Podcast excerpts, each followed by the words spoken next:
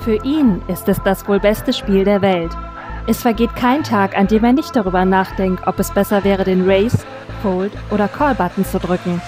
Lauscht PokerStars Team Pro Online-Mitglied Felix X Flix Schneiders im Gespräch über Motivation, Inspiration und das Leben als Pokerspieler.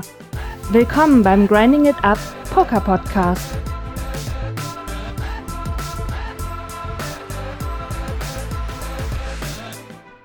Hi, liebe Pokerfreunde, hier ist der Flix mit einer neuen Folge des Grinding It Up Poker Podcasts. Heute dreht sich alles rund um das Thema Handreading.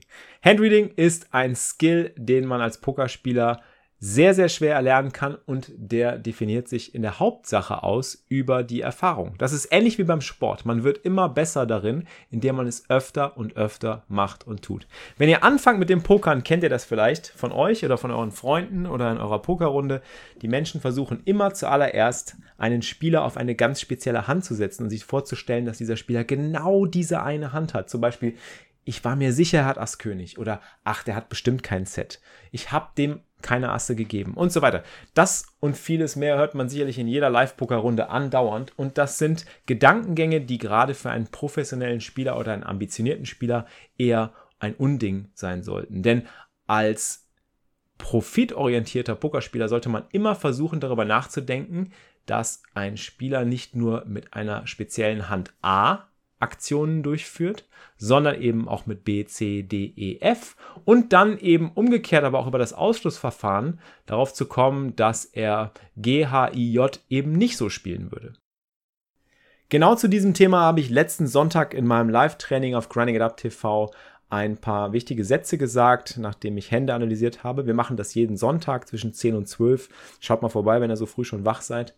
Und ich denke, diese Sätze sind sehr wichtig, um zu verstehen, vielleicht als Einsteiger oder wenn man gerade dabei ist, sich in diesem Bereich zu verbessern, zu verstehen, wie ich an solche Situationen herangehe oder wie generell professionelle Spieler versuchen, Handsituationen eher wie ein Puzzle oder ein Detektivrätsel von hinten aufzudröseln. Ich mag das immer sehr gerne mit einem mathematischen Beweis vergleichen. In der Mathematik macht man das auch oft so, dass man bei einem Beweis wirklich erst hinten anfängt und dann die ganze äh, Kette, Beweiskette quasi durchzieht bis zum Ende und schaut, ob es stimmig ist. Und wenn eine Unstimmigkeit entdeckt wird, kommt man zu einem Widerspruch und kann den Gegenbeweis antreten. In dieser Art und Form habe ich auch einige Handsituationen aufbereitet und diese Segmente aus meinem letzten Live-Training, die könnt ihr euch jetzt nochmal anhören.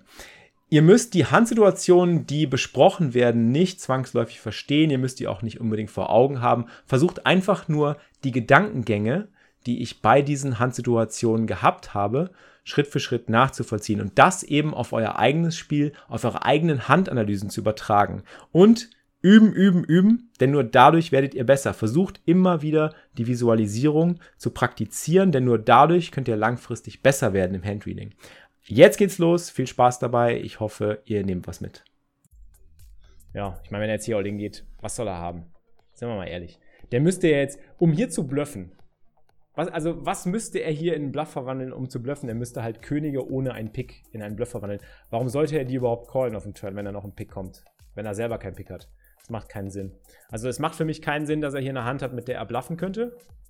So versuche ich mal vorzugehen. Also wenn ich mir überlege, ähm, das ist vielleicht auch eine, eine, wichtige Überlegung für euch so zum, zum, zum, ähm, zum Benutzen, wenn ihr überlegt, wie sollte man beim Bluffcatchen vorgehen oder wie sollte man überlegen, wie man Bluffs auffliegen lässt. Man sollte sich halt zuallererst immer überlegen, wie sieht die gesamte Range des Gegners von vorne bis hinten in der ganzen Hand an? Man muss, also die ganze Geschichte von hinten aufdröseln. Man muss ganz vorne anfangen, man muss Preflop anfangen, muss überlegen, was ist Preflop passiert.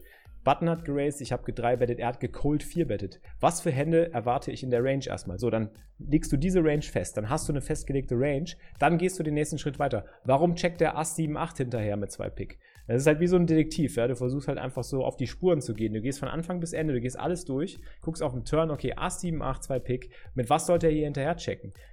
Meistens Showdown Value, meistens halt Second Pair, meistens halt mittelstarkes Ass, vielleicht auch mal ein Slow Play mit Pocket Assen oder sowas, aber im Regelfall eher so eine mittelstarke Hand. Turn kommt ein Pick dazu, jetzt hat er hinterher gecheckt, er callt jetzt meine Bet auf den Turn, was macht Sinn? Er callt wahrscheinlich am ehesten immer noch die mittelstarken Hände plus die Hände, die eben einen Pick dabei haben.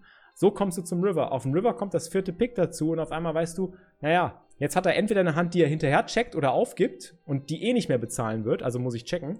Oder er hat halt wirklich seinen Flush gemacht. Und so ist die Hand eigentlich im Grunde schon komplett aufgelöst. Also deswegen ist es für mich dann immer schon ein klarer Checkfold und ich muss mich auch gar nicht großartig irgendwie grämen, dass ich jetzt hier irgendwie geblufft werde, dass ich mir denke, so oh, scheiße, die Hand muss ich jetzt aufgeben, sondern ich weiß einfach ganz genau, ja, es macht halt alles, die Geschichte ist absolut stimmig und er wird einfach ganz oft die beste Hand haben. So Leute, Detektiv Flix meldet sich ab für heute. Ich hoffe, ihr hattet Spaß beim Rätselraten.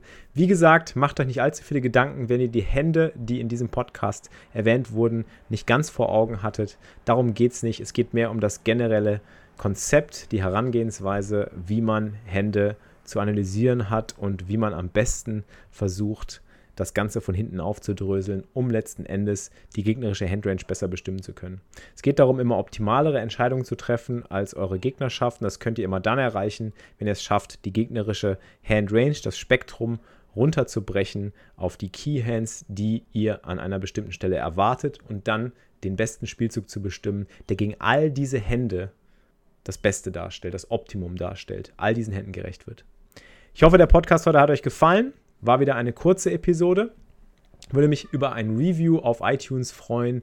Und wie gesagt, wenn ihr den Stuff irgendwo seht, wenn ich ihn poste, auf Facebook, auf Twitter, wie auch immer, bitte haut mir einen Retweet rein, shared es mit euren Freunden, schreibt einen Kommentar drunter, macht ein bisschen Action, wenn euch mein Content gefällt. Das hilft mir, weiter zu produzieren. Das ist meine Luft zum Atmen als Content-Produzent. Ich freue mich sehr darüber. Vielen, vielen Dank für euren Support und wir hören uns beim nächsten Mal. Always keep grinding it up euer Flix.